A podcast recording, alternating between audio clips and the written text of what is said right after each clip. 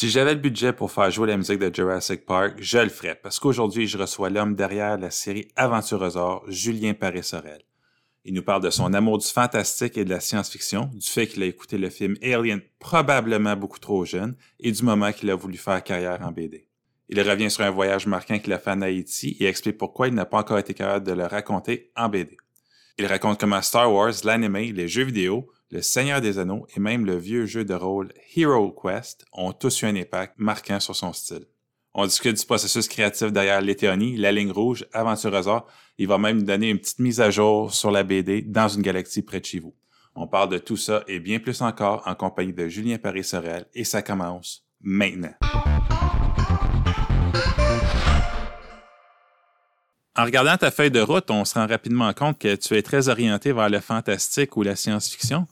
Est-ce que tu as toujours aimé ces deux genres-là? C'est quoi qui te passionne dans ça? Euh, oui, exactement. J'ai toujours été très attiré par ces deux genres-là.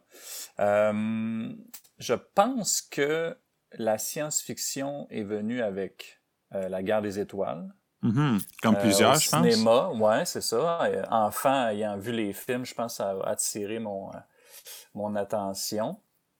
Euh, assez jeune, j'ai découvert euh, Alien, les films. Mon père ah, m'a initié assez jeune à Alien, donc la science-fiction plus horreur. Je suis mm-hmm. rentré dedans euh, assez jeune.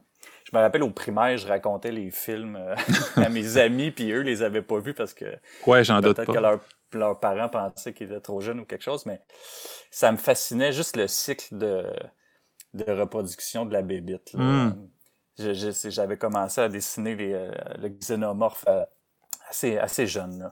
euh, puis pour le fantastique, ben, je pense que c'est c'est Seigneur des Anneaux, mais c'est venu plus tard, ça, euh, avec les films. J'avais lu un peu, j'avais lu Le Hobbit en, en format roman, enfant, mais ça, ça n'a pas euh, eu le même effet que la, mm-hmm. trilogie euh, de films, où là, tu avais vraiment, euh, t'en avais vraiment plein la gueule au niveau visuel. Donc là, ça, ça m'a donné une belle claque. Là. Puis bon, tu as mentionné que tu lisais ou tu regardais les films de Alien quand tu étais plus jeune. Quelle sorte de BD tu lisais? Est-ce que c'était justement orienté vers le fantastique le, ou l'horreur science-fiction? Ben en fait, si j'essaie de, de, refaire une certaine chronologie, moi, je pense que mon premier contact avec la bande dessinée, ça a été les, les imageries de, de Tintin, comme beaucoup. Mm-hmm. Mais j'étais, tu sais, j'étais un peu intimidé. Euh, tu sais, je parle là, euh, 4-5 ans, là, je, feuilletais les, les, les, bouquins, si je, si je me rappelle. Puis c'était surtout les images qui me faisaient voyager. Mais les pavés de texte me, me rebutaient, donc j'étais pas dans ouais, il y a beaucoup de dialogue. Ouais. Euh, par contre, là où ça a vraiment comme fait son effet, c'est avec la série Astérix.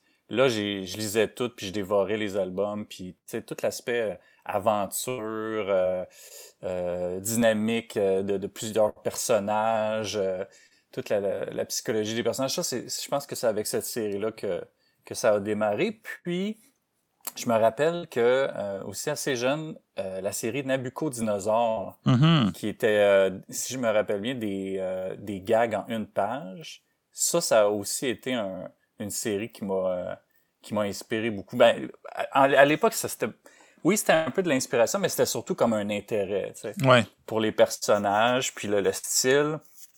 Puis je me rappelle que mes premières pages, mes premières planches de BD, c'était comme une parodie un peu de de Nabucco dinosaure. Hmm. Donc, déjà, tu avais euh, un, intérêt à dessiner des dinosaures là, qui, qui allaient revenir plus tard. Ça, je l'ai euh, toujours eu. Enfant, c'était beaucoup... Euh, j'ai dessiné des dinosaures, des animaux de toutes sortes, puis des, des aliens. des, des, humains, oui, mais c'était des humains avec dans un contexte... Ils se faisaient manger par les aliens. Ouais, pas tant. Plus, tu sais, exemple, c'était des astronautes, des explorateurs, euh, des aventuriers, euh, c'était des personnages euh, mi-humains, mi-créatures, mm. que ce soit des, des elfes ou des orques ou je sais pas. C'était plus genre là. Puis bon, justement, on voit que tu étais très, très prolifique quand tu étais jeune à faire plein de dessins. C'est à quel moment que ton intérêt pour la bande dessinée s'est transformé en un désir de, de carrière? Bonne question. Je pense que ben, j'en ai toujours fait. J'ai toujours dessiné, toujours fait des, des courtes BD, là, tu sais, une page ou des, quelques pages. Euh, mais là où vraiment, je me suis dit, OK, je veux en faire un métier, je pense que c'était au cégep. Euh, j'ai étudié en art plastique. Mm-hmm. Puis, euh, je faisais déjà quelques BD euh, dans mes temps libres, des, des, des BD d'une dizaine de pages ou des trucs comme ça, mais je savais pas comment m'y prendre, tu sais, je, je, je pas de notion de découpage graphique ou tout ça. J'y allais vraiment à l'instinct. Puis je suis tombé sur euh, les informations comme quoi il y avait le, bac en bande dessinée à, à l'UCO. Oui. Donc là, ça m'a comme donné une perspective euh, d'avenir. Je me suis dit, OK, je vais aller étudier Gatineau, je vais aller suivre le bac, puis je veux en faire un métier. Puis en même temps, j'ai découvert euh, la BD québécoise. Je suis tombé sur Sagana de, de François Lapierre. Puis ça, je me rappelle, ça a été un, un album marquant. J'en revenais pas que c'était fait au Québec. Euh, c'est tellement beau cette série. Ben, il y, a juste deux tomes, mais les couleurs sont incroyables. Puis j'essayais de percer le mystère à l'époque. J'essayais de comprendre comment il faisait ces couleurs. Puis je, j'avais rencontré François au, au Salon de Montréal, je pense, à l'époque. Puis c'est là qu'il m'avait appris qu'il faisait toute la couleur numérique. Puis ça a comme explosé dans, dans ma tête. Là, je me suis dit, mm. OK, il faut que j'apprenne Photoshop, euh, il faut que, que je pratique. Puis j'ai commencé à, à, jouer dans, dans ce logiciel-là avant de pendant le cégep, avant de commencer le bac. Puis tu as mentionné, bon, tu es allé au, euh, à Gatineau à étudier à, l'UQUO, à l'Université du Québec en Outaouais en bande dessinée. Puis habituellement, un passage à l'université pour euh, plusieurs, ça, ça leur permet d'élargir leurs horizons. Pour toi qui, qui est rentré en bande dessinée, est-ce que ça t'a justement permis d'élargir tes horizons dans, dans, ce que tu connaissais euh, du médium? Oui, certainement. Certainement, juste avec les cours de sémiologie, euh, les cours de technique d'ancrage, d'édition, c'est sûr qu'on on apprend les, le, le, langage, on apprend le vocabulaire, on apprend euh, vraiment à, à comprendre c'est quoi la, la, la, mécanique du médium. Mais c'est vraiment en pratiquant, c'est vraiment à force d'en faire. À l'époque, euh, euh, avec des collègues, avec des amis, on faisait des, des fanzines, puis on faisait ça de, de soir, c'est pas de nuit, puis c'est on apprenait autant en en faisant comme ça pour le plaisir mm-hmm. que qu'avec les, les cours théoriques puis pratiques. Donc ça, ça, ça devenait un tout.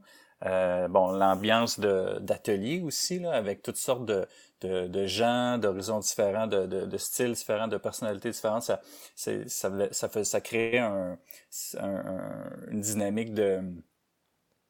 Euh, ben, c'était inspirant, c'était, ça donnait de l'énergie. Moi, pendant le bac, j'ai découvert, parce qu'il y avait il y a une belle bibliothèque là, à l'université, puis j'étais souvent là-bas, euh, j'ai découvert Charles Byrne. Mm. Euh, qui, ben, via Black Hole, qui je pense sont, sont plus populaires. Puis après ça, j'ai, lu euh, Xed Out. Puis quand j'ai découvert Charles Burns, je me suis dit, OK, tout est possible. Sais, il chantait qu'il y avait... C'était, comme raw, c'était, euh, brut, son travail. Même si c'est super propre, comment il travaille au niveau du propos, au niveau de la narration, je trouvais qu'il y avait quelque chose de tellement puissant, euh, de, de, une, belle étrangeté qui, en même temps, me m'était comme familière. Puis là, ça, ça a été une, une des sources d'inspiration pour euh, les Théonies, le, mon premier album après oui. le bac. On va en Puis, reparler euh, tantôt. OK. Puis, euh, en même temps, j'ai découvert Mike Miola, donc créateur de Hellboy. Puis, oui ça, ça a été une référence. Puis ça l'est encore. Je, je, vais, je vais lire ses, ses BD, puis ses, euh, ses comics. Juste pour... J'ai l'impression de... Son travail est très sculptural, tant oui. au niveau de, de, des thèmes qu'il aborde. Il dessine beaucoup d'architecture, de, de sculpture, mais la façon qu'il dessine, c'est très coupé au couteau, c'est très sculptural, mm -hmm. mais son découpage graphique aussi. La façon qu'il divise ses cases, c'est c'est tout en angle, c'est tout en subtilité. C'est pour moi c'est un des, des, meilleurs au niveau du, de la mise en page, au niveau du découpage. Donc j'y reviens souvent. Et je sais que tu es un, grand voyageur. Euh, quand tu décolles pour une nouvelle destination, est-ce que ça t'arrive de décrocher complètement et de profiter du moment présent ou tu es toujours un peu à la recherche euh, constante d'inspiration pour euh, des prochaines BD?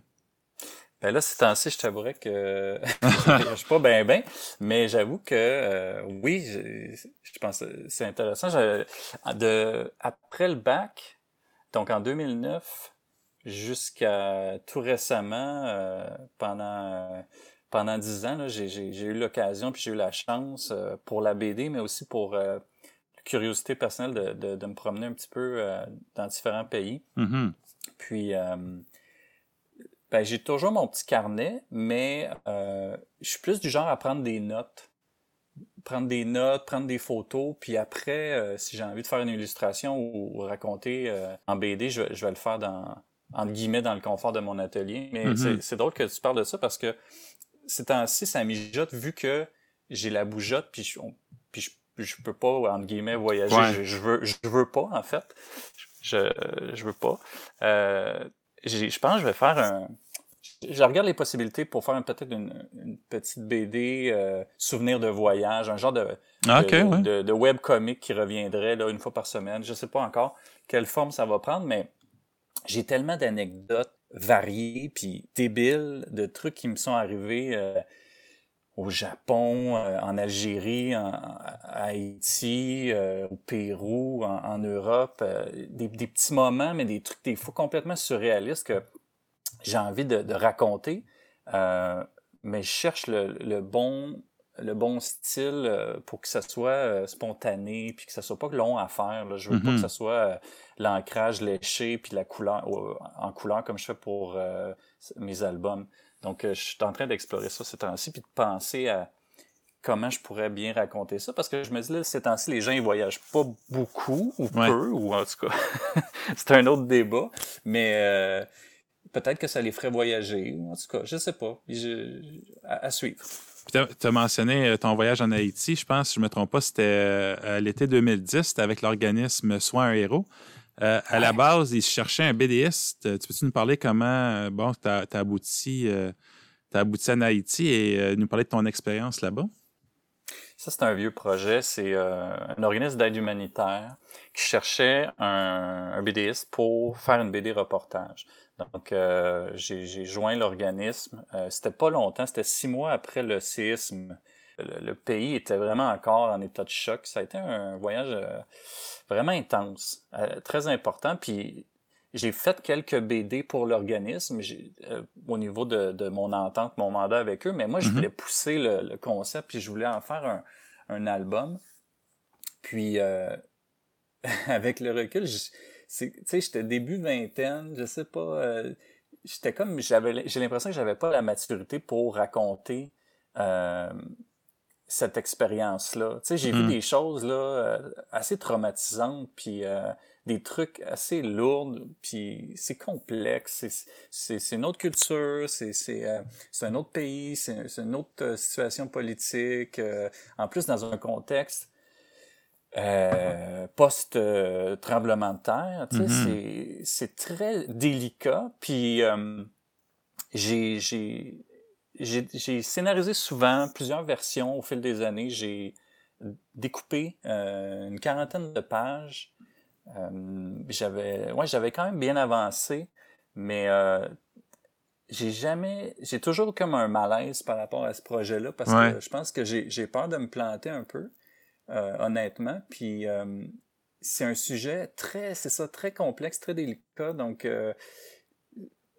peut-être que là, avec mon mon idée de souvenir de voyage que si j'y vais comme plus par, par goutte, par petits mm-hmm. moments, plutôt qu'un récit, tu sais, vraiment Déjà, j'ai, j'ai changé le, terme. Euh, au début, je me disais, faut que je fasse une BD reportage, puis j'en suis venu à la conclusion que je je suis pas un journaliste, j'ai pas de formation journalistique, donc c'était mm. plus une BD témoignage.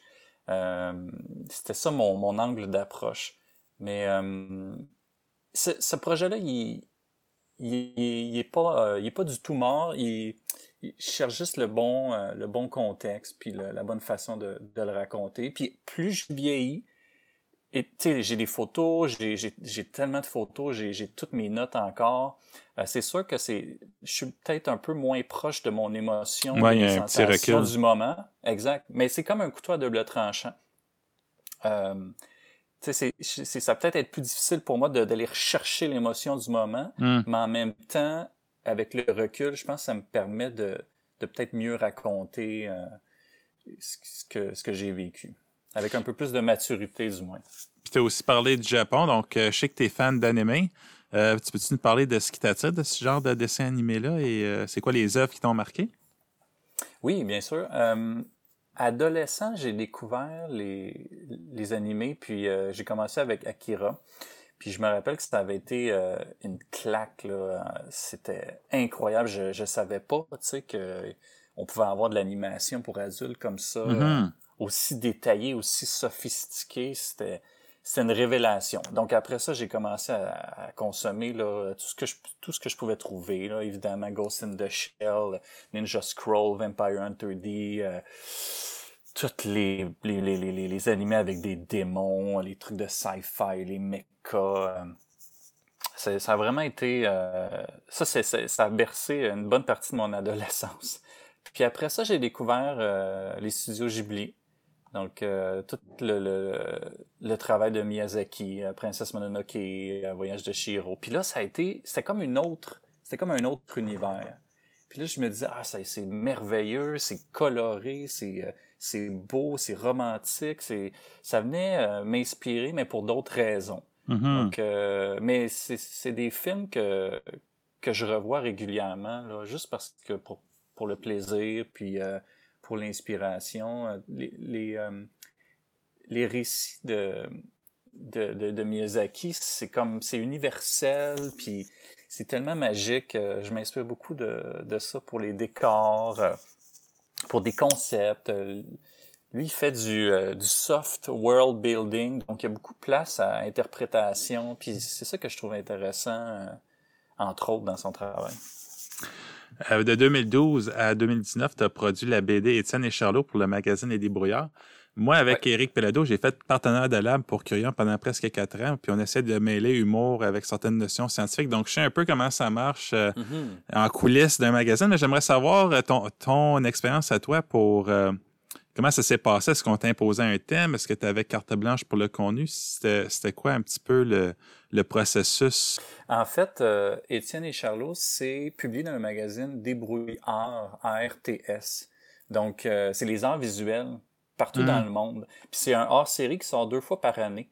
Donc, euh, c'est seulement deux pages par année, mais ça, ça, ça fait ça fait 6-7 ans que, que j'en fais, donc j'ai une douzaine de pages d'accumuler. C'est très peu, mais en même temps, c'est ça. C'est une série qui, c'est ma plus longue série, mais c'est celle que j'ai le moins de pages. Puis c'est des personnages que j'avais créés à l'époque euh, fin cégep. Euh, puis euh, je m'en suis servi beaucoup dans mon cours de scénarisation humoristique à l'université. Puis euh, je, quand j'étais allé rencontrer l'équipe des débrouillards, c'était même pas eux que je voulais leur proposer. Ils ont vu dans mon portfolio puis ils ont dit ah c'est eux qu'on veut. donc je ok ben je vais je vais je vais les faire renaître. Puis donc en gros, j'ai carte blanche, mais euh, je reçois tous les thèmes, tous les dossiers, les sujets qui vont traiter euh, euh, durant le, dans le numéro. Donc, je m'inspire, puis j'essaie de, de, de, jouer, de marier les deux, mais ça va, ça va être un art visuel. Euh, puis souvent, c'est un truc un peu éclaté. C'est des arts visuels qu'on entend moins parler. Mm-hmm. Donc, exemple, architecture en carton ou des trucs plus euh, euh, ben c'est ça, moins populaire. Donc, euh, c'est de jouer avec le... par découvrir une facette d'un art, puis de, de, de, réaliser un gag avec ça. Euh, c'est un peu particulier parce que cette série-là, c'est mes personnages, mais c'est comme à, à, moitié de la BD de commande. Donc, des fois, je ne sais pas comment danser avec ce projet-là, puis euh, ça, ça, me fait me poser des questions. Mais je suis content de qu'ils se retrouvent dans ces euh, dans cette revue-là. Puis quand je fais des ateliers dans les écoles, euh, à ma grande surprise, les, les, les, les jeunes ils les apprécient, puis les connaissent. Donc je suis toujours content de d'avoir cet écho-là. Je mentionnais un petit peu plus tôt les théonies que tu as publiées à Front Froid. C'était en 2013, je pense. Euh, avant d'aller plus loin, est-ce que tu peux juste nous résumer l'histoire pour ceux qui ne sauraient pas de quoi il s'agit? oui, ça, fait un petit bout, là, mais euh, c'est un récit fantastique. Euh, c'est un homme qui se réveille sur une plage mystérieuse, puis il est amnésique. Il a perdu la mémoire. Il essaie de mm-hmm. reconstituer son, ses souvenirs, son passé, euh, avec des, à force d'explorer cette plage-là, qui s'avère être une île finalement, puis il rencontre toutes sortes de, de, de, de peuples de, personnages. Euh, certains vont l'aider, d'autres euh, vont être euh, plus hostiles. Donc, euh, essaie de, reconstituer son identité. Puis c'est, je joue beaucoup avec la temporalité dans cette BD-là. Donc, mm-hmm. le, temps est comme un peu mélangé, puis le, lecteur, la lectrice est, invité à, reconstituer les pièces du, du puzzle. Euh, peut-être un jour, j'y retournerai dans cet univers-là pour faire une, sorte de suite. Parce que ce, ce, les théonies, c'est pas mal la suite de mon projet synthèse de fin de bac euh, euh, qui s'appelait Quadricrovie. Donc, c'est mm-hmm. comme. C'est ça, c'est comme un, mon carré de sable, mon, mon terrain de jeu, dans lequel je, suis allé jouer deux fois. Puis, je parle de toutes sortes de choses qui, qui m'inspirent. Toutes les mais les relations humaines que, que je peux euh, vivre ou que je peux observer sont des sources d'inspiration. Puis euh, dans, pour les ben, j'avais envie de me d'avoir une réflexion sur le, concept de la mémoire. Euh, qu'est-ce qu'on choisit de, de, garder en tête? Qu'est-ce qu'on essaie d'oublier? Qu'est-ce hmm. qu'on qu'est-ce qu'on oublie malgré nous? Euh, puis à l'époque, j'avais fait beaucoup de recherches, mais aussi par intérêt général, j'adore la mythologie grecque. Oui. Donc j'avais lu beaucoup sur le fleuve de l'été, euh, la, déesse de l'oubli, d'où le, titre, l'étéonie. Mm-hmm. Donc euh, voilà. Puis bon, dans la BD, il y a un peuple qui parle dans une langue euh, représentée par des symboles, qui est un procédé que tu avais aussi utilisé dans Paraticia. J'espère que je le prononce comme il faut, avec toutes les oui, i qu'il y a là-dedans. oui, c'est, c'est paradis, mais en. Hmm, c'est en finlandais? Je, je pourrais pas, je me rappelle plus, mais c'est, c'est, ça veut, c'est le mot paradis, mais dans une autre langue, mais je me rappelle plus le. Quelle langue? Ben justement, parlant de langue, est-ce que es, les, les gens de gribouillis qu'on voit dans, dans, les euh, phylactères sont aléatoires ou il y a une logique que, tu t'es créée pour, euh, pour les faire communiquer? Plus, euh, ouais, c'est plus aléatoire que scripté, mais il y a quand même une étrange logique très organique qui s'opère quand je fais ce genre de phylactère-là avec des textes mm-hmm. abstraits. c'est un peu comme du graffiti. Donc, je sais à peu près ce que le personnage va dire, puis je me base sur la longueur de son dialogue, l'intensité, l'émotion pour que ça se reflète dans les, les, les, les signes, les symboles, euh, même si c'est abstrait. Donc, il y a mhm. comme un système, sauf que, tu sais, j'ai pas... Euh, c'est pas euh, c'est pas de l'elfique là ou du klingon là il y a pas d'alphabet il n'y a pas de cours à l'université qui se donne là-dessus encore non c'est ça Bon, puis on a mentionné euh, Paraticia. J'aimerais qu'on y revienne juste rapidement parce que, bon, on a mentionné le langage euh, codé, mais il n'y a pas d'autres dialogues à part ça. Donc, on peut mm-hmm. quasiment dire que c'est une BD muette.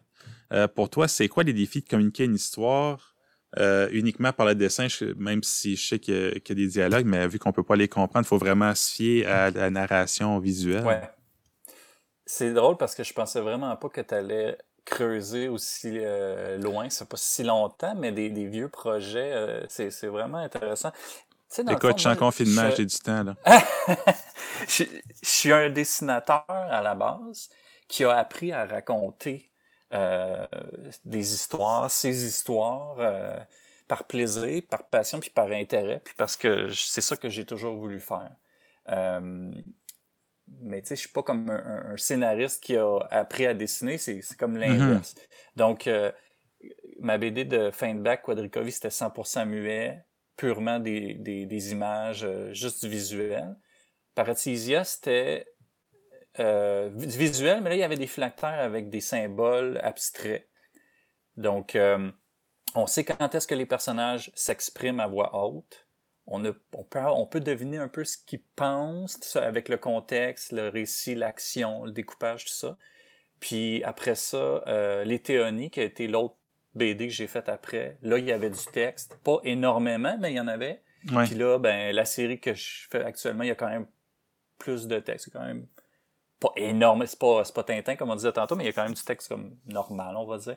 Donc c'est ça a été comme c'est ma façon de d'apprendre à, à, jouer avec le, les phylactères puis les dialogues mm-hmm. de manière progressive. Mais tu sais, là je dis ça parce que en rétrospective, avec le recul, on, dirait que je le, je le, je le perçois comme ça. Mais pour répondre à ta question, euh, moi la BD muette, j'adore ça, j'en lis. Euh, euh, quand je peux. Puis euh, dernièrement, j'ai découvert le travail de, de Tom qui, euh, qui est aussi étudié en, BD, puis il a publié deux BD chez Power mm-hmm. Puis lui, c'est ça, c'est c'est pas 100% muet, t'as un petit, peu de texte ici et là, mais c'est très très minime. Puis j'aime les contraintes que ça crée. Tout, toute l'histoire doit passer par l'action des personnages, par les par le, le, découpage. Puis euh, c'est souvent un, genre qui va de laisser plus de place à l'interprétation. Donc, euh, pour des récits plus oniriques, fantastiques, je trouve que ça, ça, se prête bien. Puis bon, toujours euh, dans ma phase confinement, en 2015, dans le journal Métro, tu as commencé à publier deux fois par semaine la BD La ligne rouge avec d'autres personnes. Toi, tu étais l'encreur. Est-ce que tu peux commencer par nous expliquer de quoi ça, ça parlait? Oui, dans le fond, cette euh, BD-là, c'était euh, pour le euh, un, des strips, dans le fond, deux fois par semaine. un gag à chaque fois, mais il y a un récit qui évolue puis qui, qui, se découle au fil de, l'évolution des, des, strips. Donc, après, après coup, il a été publié en livre, puis on peut le lire de A à Z, mm-hmm. puis ça as carrément une histoire, une BD complète. Ben, c'était un trip de gang, c'était un travail d'équipe. Euh, moi, je participais pas à la scénarisation. Je faisais l'ancrage, euh, donc le dessin final. Après ça, il y, avait, il y avait un coloriste. Avant moi, il y avait un découpeur. C'était, c'était une belle expérience. Puis c'était, c'est rare de voir euh, la BD. Tu sais, on l'envoyait, puis quelques jours après, ben oui, ça sortait, imprimé dans le journal. Donc c'était, c'était comme magique à chaque semaine pendant, je pense, six mois, deux fois par semaine, on, on allait chercher notre journal pour pour regarder comment ça, ça sortait. Mais en gros, l'histoire de la ligne rouge, c'est euh, comme Alice au pays des merveilles, mais dans, dans le métro de Montréal. Donc, il y a un petit garçon qui découvre euh, euh, une, une, ligne de métro mystique, la, la, ligne rouge. Puis là, il, il, se perd là-dedans. Puis sa grande sœur, avec son sa nouvelle fréquentation du moment, essaie de le retrouver. Il y a toutes sortes de clins d'œil à la, la, la, société de transport de Montréal, la culture québécoise. Euh, on a fait des clins d'œil aussi à toutes sortes de personnages venant de, plein d'autres BD. Ça, ça, a été vraiment un beau trip. Puis même en le relisant, j'étais impressionné parce que euh, des années après, je me promenais dans le métro de Montréal, puis j'arrivais des fois dans des, à des stations que je que jamais euh, visitées, puis je voyais des, des 1%, les grandes œuvres qui, qui décorent l'intérieur du, des, des, stations de métro, puis les, scénaristes avaient vraiment fait de la belle recherche parce qu'il y a certains, il y a plusieurs personnages de la, de la série qui sont en fait des, euh, des 1% euh, hmm. animés carrément. Donc, euh, ouais, il y a toutes sortes de, de beaux clins d'œil. Puis bon, tu as mentionné que tu étais en creur. Ton, ton expérience de travailler sur quelque chose qui doit absolument sortir deux fois par semaine, c'est quoi le, le rush qui. Est-ce que tu peux nous parler un peu comment ça fonctionnait? Ben, on a tout fait numérique. Donc, on, se partageait, on se transférait un fichier euh, Photoshop. Puis, euh, c'était pas si pire parce que même deux strips, euh, ben, je, dis dis c'était un strip, mais en fait, à chaque fois, il y avait deux bandes. C'était comme une demi-page à chaque à chaque épisode. ben non, c'était pas... ça me prenait la moitié là, de... C'était du temps partiel pendant ces six mois-là. Je pouvais travailler sur d'autres projets en même temps. Je pense que je faisais de l'illustration pour euh, euh, d'autres euh, d'autres livres à, l'époque. Mais non, c'était le fun. Puis c'était de voir aussi qu'est-ce qu'elle allait m'être proposé avant. Mm-hmm. Puis comment ça allait sortir en couleur aussi après. Des fois, j'avais une idée très spécifique de l'ambiance que, que j'aurais proposé en couleur, puis le, coloriste arrivait avec une, ambiance complètement différente. Donc chacun apportait notre, touche personnelle, puis c'était c'est ça l'émulation, c'était le fun. Est-ce que c'était ta première fois à ancrer le, le travail de quelqu'un d'autre? Euh, ouais, ouais. Puis euh, j'ai appris beaucoup dans ce, dans ce projet-là, travailler en équipe, c'était le fun. Ouais, mais d'ailleurs, justement, c'est parce qu'il faut que ton style se marie à celui du euh, qui fait le crayonné, dans le fond? Euh, pas nécessairement.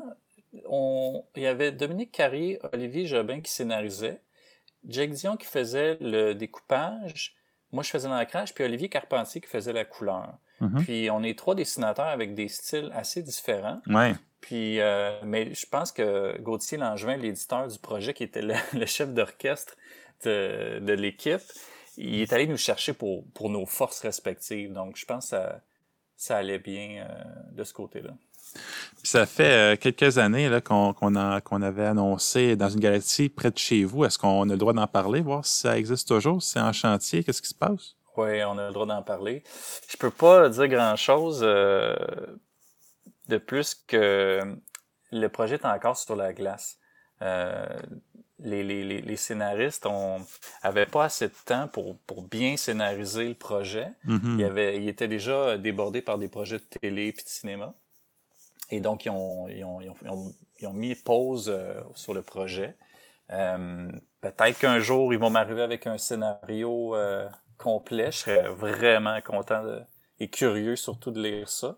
Mais tant que j'ai pas de scénario, je peux pas, euh, je peux pas avancer. Un jour, j'espère avoir l'occasion de montrer tout le travail que j'ai déjà fait. euh, à l'époque, j'avais pris pratiquement une année pour euh, designer tous les personnages, les races extraterrestres, les vaisseaux, il y en avait de toutes les sortes, euh, les environnements, les décors. On avait, j'avais découpé plusieurs pages et même des pages finales qui, probablement, si le, le, le projet euh, euh, renaissait, je, je, je les referais de, de zéro, là, parce que euh, j'ose espérer avoir évolué, mais je serais- c'est sûr que je les referais.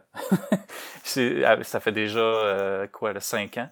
Donc, euh, c'est certain que je, je voudrais les refaire. Mais j'espère que ce matériel-là, un jour, je pourrai le montrer. Il y avait de la, la sacrée belle recherche, puis euh, c'était vraiment trippant, puis c'était toujours dans l'humour, puis c'était dans de la science-fiction, puis il y avait plein de clins d'œil à la culture québécoise. Donc, euh, un jour, ben, achalez-les, contactez-les, puis de- de- demandez-leur qui, qui, qui, qui, retournent euh, à la scénarisation. Puis, On euh, depuis, tous contents. ouais, puis depuis 2018, tu publies euh, bon, euh, une BD d'aventurosaures par année. Premièrement, c'est quoi ton truc? Est-ce que c'est la une discipline de faire? Est-ce que c'est un horaire de 23 heures par jour? C'est quoi qui fait que tu es capable d'arriver à, à produire tout ça? C'est une bonne question. Euh, dans les, les trois, quatre dernières années, euh, ça, ça, la vie, ça bouge. euh, J'ai déménagé à deux reprises pendant la, la série, puis à Hmm. chaque fois, ça me gobait du temps, donc il fallait juste que je passe plus de temps à la table à dessin. Euh, c'est vraiment juste ça, c'est de se motiver, de, de, tout, fermer, là, courriel, réseaux sociaux, de mettre de la musique, puis de, se concentrer à la table à dessin. Il n'y a pas d'autre euh, secret. C'est vraiment de mettre le temps. Euh, puis, c'est ça. Il faut juste, ça me prend du temps. Mais j'ai- j'aime ça, je suis content. Mon but, c'était de faire trois albums en, en, en- en trois ans. Puis euh, j'y suis arrivé. Le dernier, Ouais. avec le- la pandémie, le déménagement, ça n'a pas été facile, mais j'y suis arrivé. Puis euh, là, bon, j'aimerais garder le rythme encore d'un un, un prochain album à chaque année. Euh, mais si jamais ça déborde, c'est pas grave. Mais parce que là, la, la série est, est la glace est cassée, les Mhm. bases sont posées. Mais ce n'est qu'un début. Là. J'ai, j'- ouais. Puis pour ceux qui savent pas c'est quoi Aventurosaure, euh, peux-tu nous dire de, de quoi il s'agit? Oui, donc c'est une série euh, d'aventures fantastiques euh, qui met en scène des personnages. Tous les personnages de, de l'histoire, c'est des dinosaures dans un univers fantastique médiéval. Mhm. Euh, c'est essentiellement une, une série jeunesse, mais moi je l'écris comme un conte pour tous. Donc vraiment là, ça peut être. J'ai des le lectorat, il est très euh, euh, il est très vaste. J'ai des adolescents qui, euh, qui m'écrivent, j'ai des, beaucoup de parents qui, qui l'achètent pour le lire avec leur enfant, mais qui, qui trippent autant qu'eux, mais à, une autre, à un autre niveau. Ils voient des, des références ou des clins d'œil Ouais. que leurs enfants ne voient pas nécessairement. Euh, puis pour, pour résumer l'histoire, c'est euh, simple. C'est l'histoire de Rex, qui est un, un jeune dinosaure avec les, les écailles bleutées. C'est le seul qui est comme ça. On ne sait pas encore pourquoi, mais on, on va l'apprendre bientôt. Puis euh, il rêve d'être le plus grand aventurier de tous les temps. Euh, mais il, il, euh, il, est, contraint de prendre soin de son, son, père qui est malade dans un petit village. Donc, il fait toutes sortes de petits boulots que personne ne veut faire. Puis, il, en prend soin. Puis là, ben, il y a un événement tragique qui fait en sorte qu'il est, propulsé dans une quête. Euh, la quête qu'il a toujours rêvé, mais dans des circonstances complètement dramatiques. Donc, il y a comme un, moment difficile pour le, personnage. Puis, il est épaulé avec ses deux meilleurs amis, Gogo et Pachi. Donc, euh, ils partent à la recherche de, réponses. Puis Rex, il est à la recherche de ses origines, dans le fond. Puis il veut comprendre d'où il vient. Il n'a jamais, euh, il a jamais connu sa mère. Donc, euh, c'est un récit qui parle beaucoup d'amitié, d'entraide, de, solidarité. Puis euh, là, j'introduis tranquillement des personnages, euh, des antagonistes qui ont des pouvoirs magiques. Euh, puis il y a toute une, une, mythologie qui est en train d'être développée euh, dans cette euh, dans cette série-là. Je me rends compte que surtout durant le temps des le temps des fêtes, là, je me suis retapé des des Star Wars. Puis mm-hmm. j'ai l'impression que ça m'a plus marqué que je pensais durant mon enfance, tout l'aspect quête du héros. Ouais. La, la, la, mythologie, euh, les histoires de famille, euh, c'est comme une, une base pour euh, pour cette, euh, ce projet-là. Puis Le Seigneur des Anneaux, évidemment. Ouais, mais moi, j'aimerais ça même dire que j'ai l'impression qu'il y, qu y, a un petit peu de jeu vidéo là-dedans quand je regarde ça. Oui, tout à fait. La, autant la BD que les jeux vidéo, que le cinéma, que les, les films d'animation, c'est pour moi, c'est comme, il n'y a pas vraiment, oui, c'est des médiums différents, mais il n'y a pas de différence. Je prends tout ce qui me, ce qui me mm -hmm. nourrit, tu sais, je fais pas de, de sélection. Euh, quand je fais une BD, c'est les influences, les, les sources d'inspiration sont, sont, multiples. Donc euh, oui, le, le, jeu vidéo, euh, quand j'ai découvert la, série euh, Zelda, ça a été une révélation. J'étais comme waouh, c'est quoi cet univers-là, magique, intrigant, mystérieux? Il y a toutes sortes de clins d'œil dans la, dans la BD quand, par exemple, lorsque Rex ouvre un coffre, il trouve un, un objet. Euh, puis il y a d'autres, il y a d'autres séries. J'ai, j'ai, j'ai toujours joué à des jeux, euh, la série Star Fox. Euh, tu sais, juste la dynamique des personnages, mm-hmm. comment ils se parlent. J'ai, toujours trouvé ça amusant, le, le côté euh, humoristique. j'ai vraiment été un longtemps un joueur de Final Fantasy. Donc la série, surtout les, les sept premiers, je dirais là.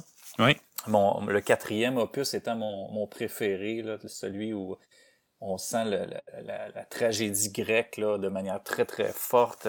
C'est de, la, de la belle narration, c'est des beaux univers, euh, il y, y, a du beau drame, c'est de la belle écriture, c'est tout, tu voyages tout le temps, c'est ben, tout ça vient de Donjons et Dragons, dans le sens que moi j'ai jamais joué, mais le, le, le la source c'est D&D de ouais. ces univers là quand j'étais euh, enfant, j'avais un jeu de, de table qui s'appelle euh, HeroQuest. Oui. Puis euh, j'ai joué moi Hero... aussi à ça. OK, ben c'est ça. HeroQuest, c'est c'est comme un un jeu important pour moi parce que euh, c'est une version simplifiée de, de Donjons et Dragons pour euh, ceux et celles qui connaissent pas. Tu as, un, un, un, board, tu as des petites statuettes, tu as des cartes de, de, de sorts, de trésors, euh, et tu as un livre de quêtes.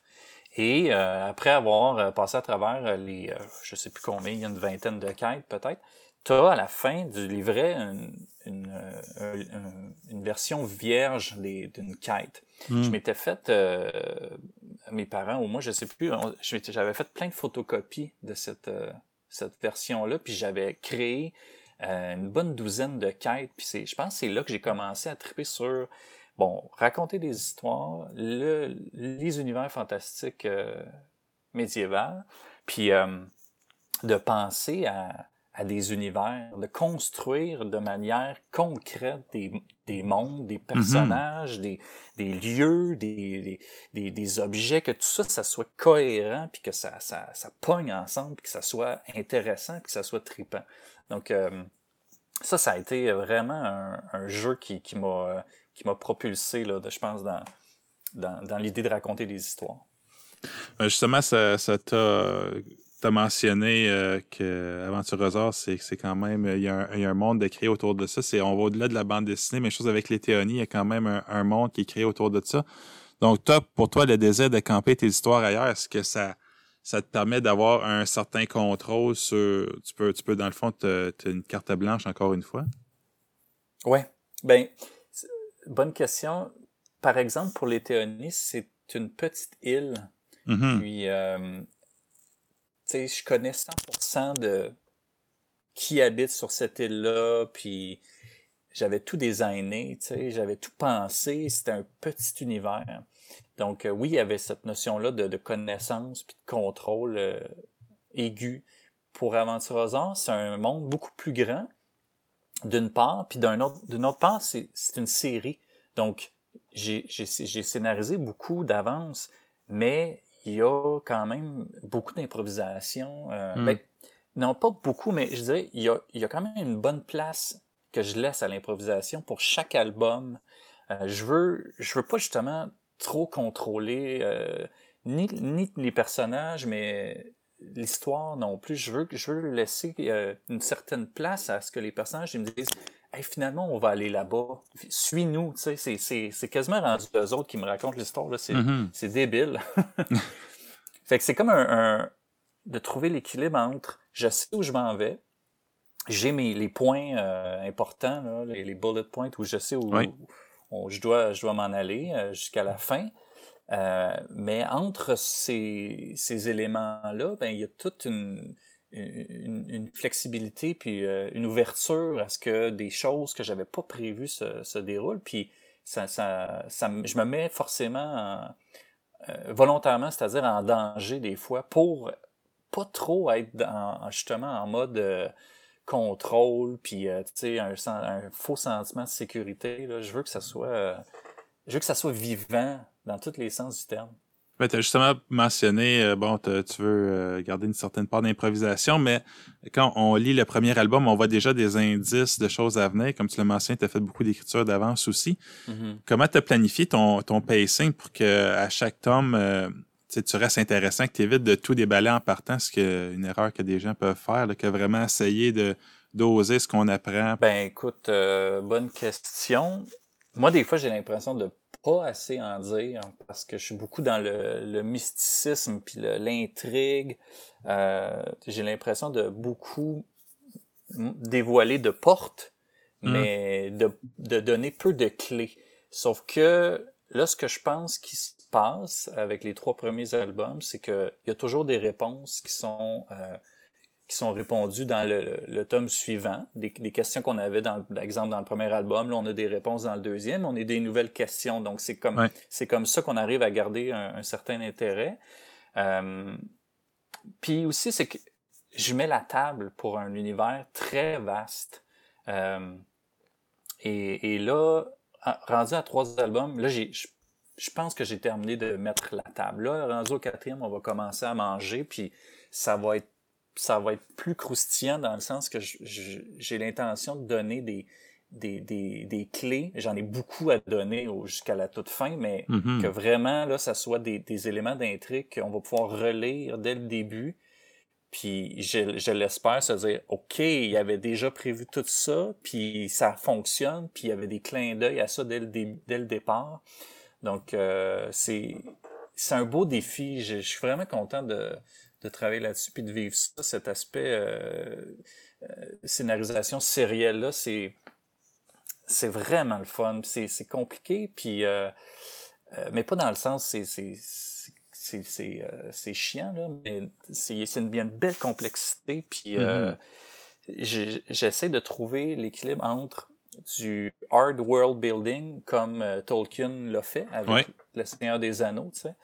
Euh, puis du soft world building euh, comme euh, Miyazaki le fait avec ses univers dans de, de, Studio Ghibli. sais Donc d'avoir que ce soit un univers concret, tangible, que tu peux comprendre la physique des choses, puis une certaine logique dans différents systèmes de cet univers-là, mais aussi place à beaucoup d'interprétations par rapport à des concepts plus abstraits, par rapport à des, des émotions ou des, des, des, principes psychologiques que les personnages vont vivre pour que les gens puissent se, comprendre le contexte, puis après ça puissent rentrer dans cet univers-là avec leur bagage personnel, puis que c'est qu'il y ait une résonance euh, euh, émotionnelle entre eux et les personnages. En tout cas, je sais pas si c'est clair, mais euh, c'est mon souhait.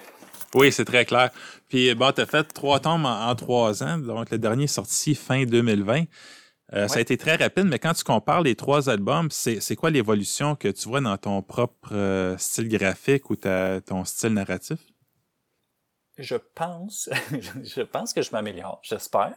Mais une chose est certaine, avec euh, en refeuilletant les, les albums, je vois que mon, mon dessin est, plus aiguisé un peu. Là. Je, mes personnages, euh, je pense que je les maîtrise mieux, puis je, je, me donne aussi des plus grands défis au niveau de certaines mises en scène, certains effets, euh, jouer avec les ombres, la, la lumière, tout ça.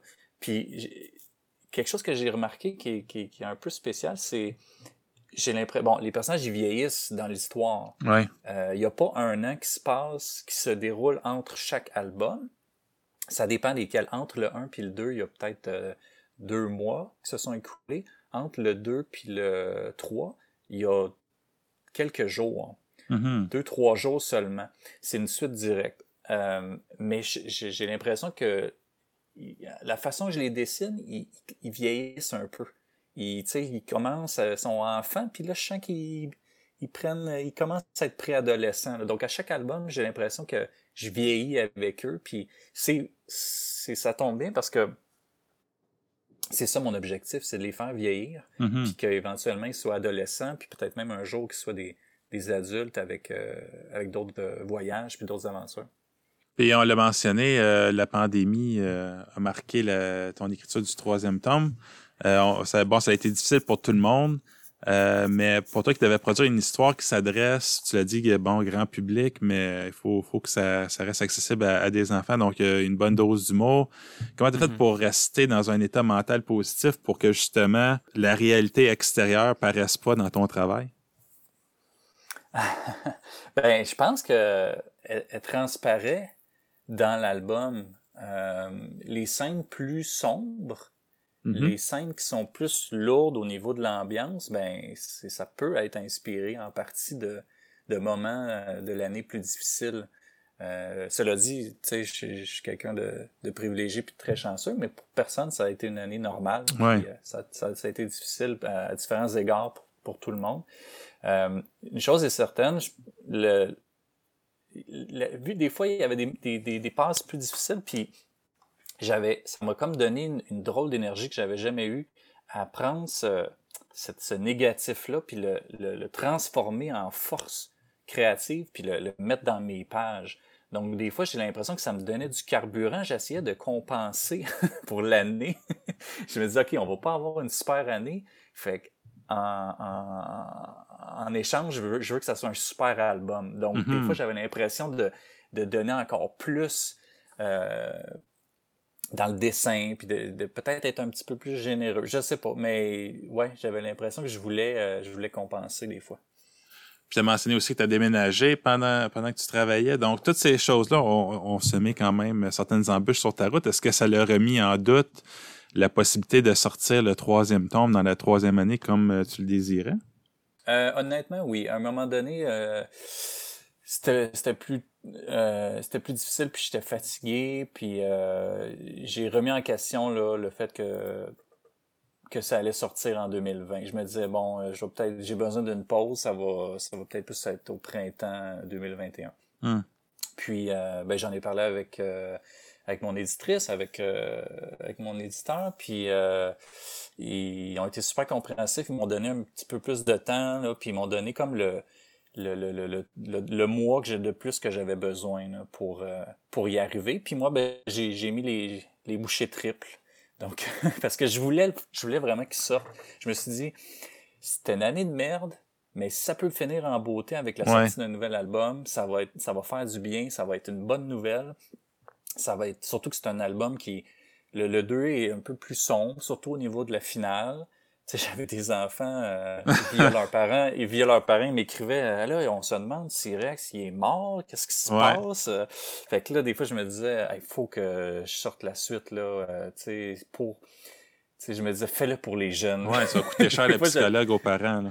Surtout, il y en a qui le lisent, des fois, je suis surpris, là, ils, ils commencent la lecture, 4-5 ans, alors que moi, c'est plus 7-8 ans. Mm-hmm.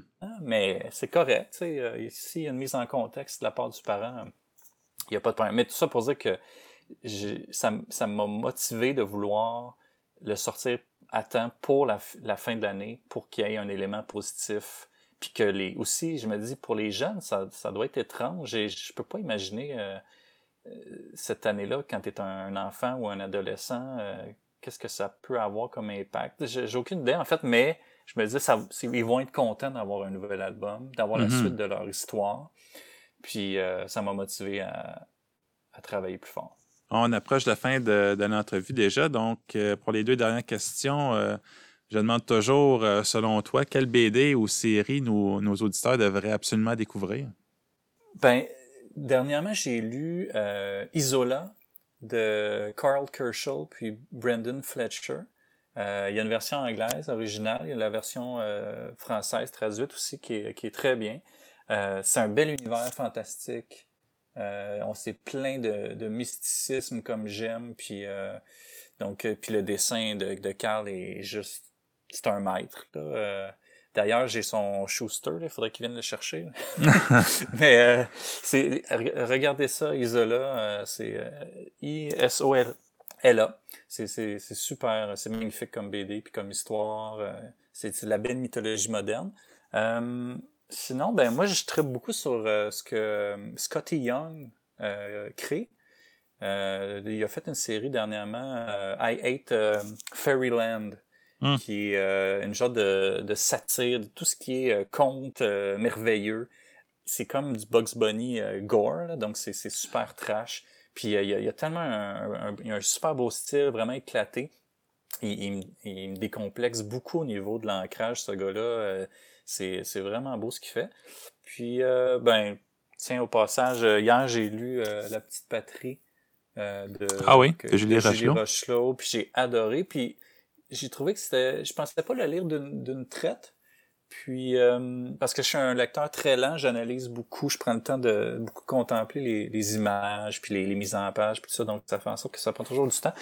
Bref, je l'ai lu d'une traite, puis parce que ça me faisait tellement du bien, c'est c'est une belle histoire, puis c'est plein de beaux sentiments, puis c'est drôle, puis c'est chaleureux, puis je trouve que ces temps-ci, euh, on a besoin de ça, donc euh, la petite patrie de Julie Rochelot m'a fait beaucoup de bien.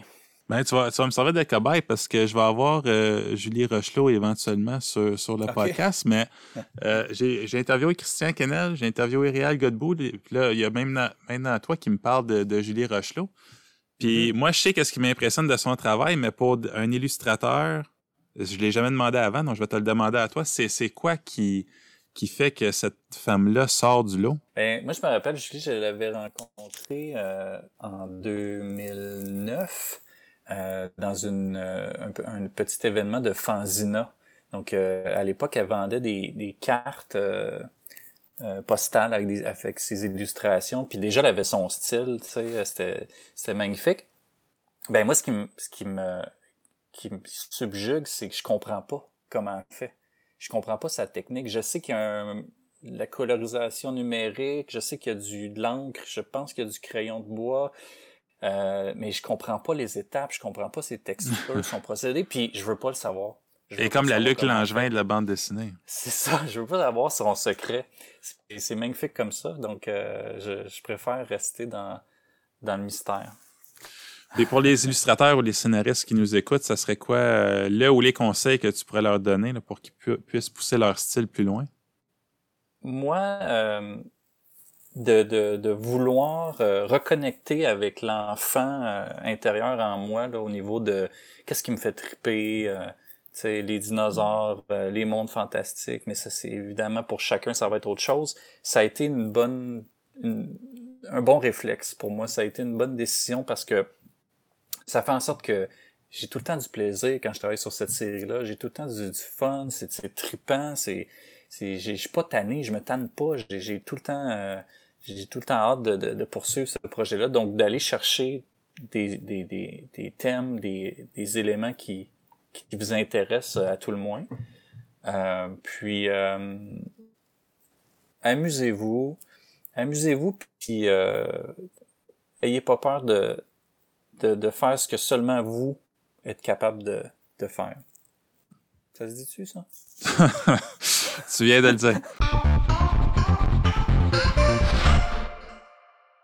Ben, c'est déjà tout pour aujourd'hui. Si vous voulez en savoir plus sur Julien Paris-Sorel, vous trouverez tous les liens nécessaires dans la description de l'épisode. Tant qu'à être là, n'oubliez pas de cliquer j'aime sur la page Facebook du balado, Case Départ BD. Merci à Julien d'être venu nous parler de son travail et merci à vous d'avoir été là. Ciao!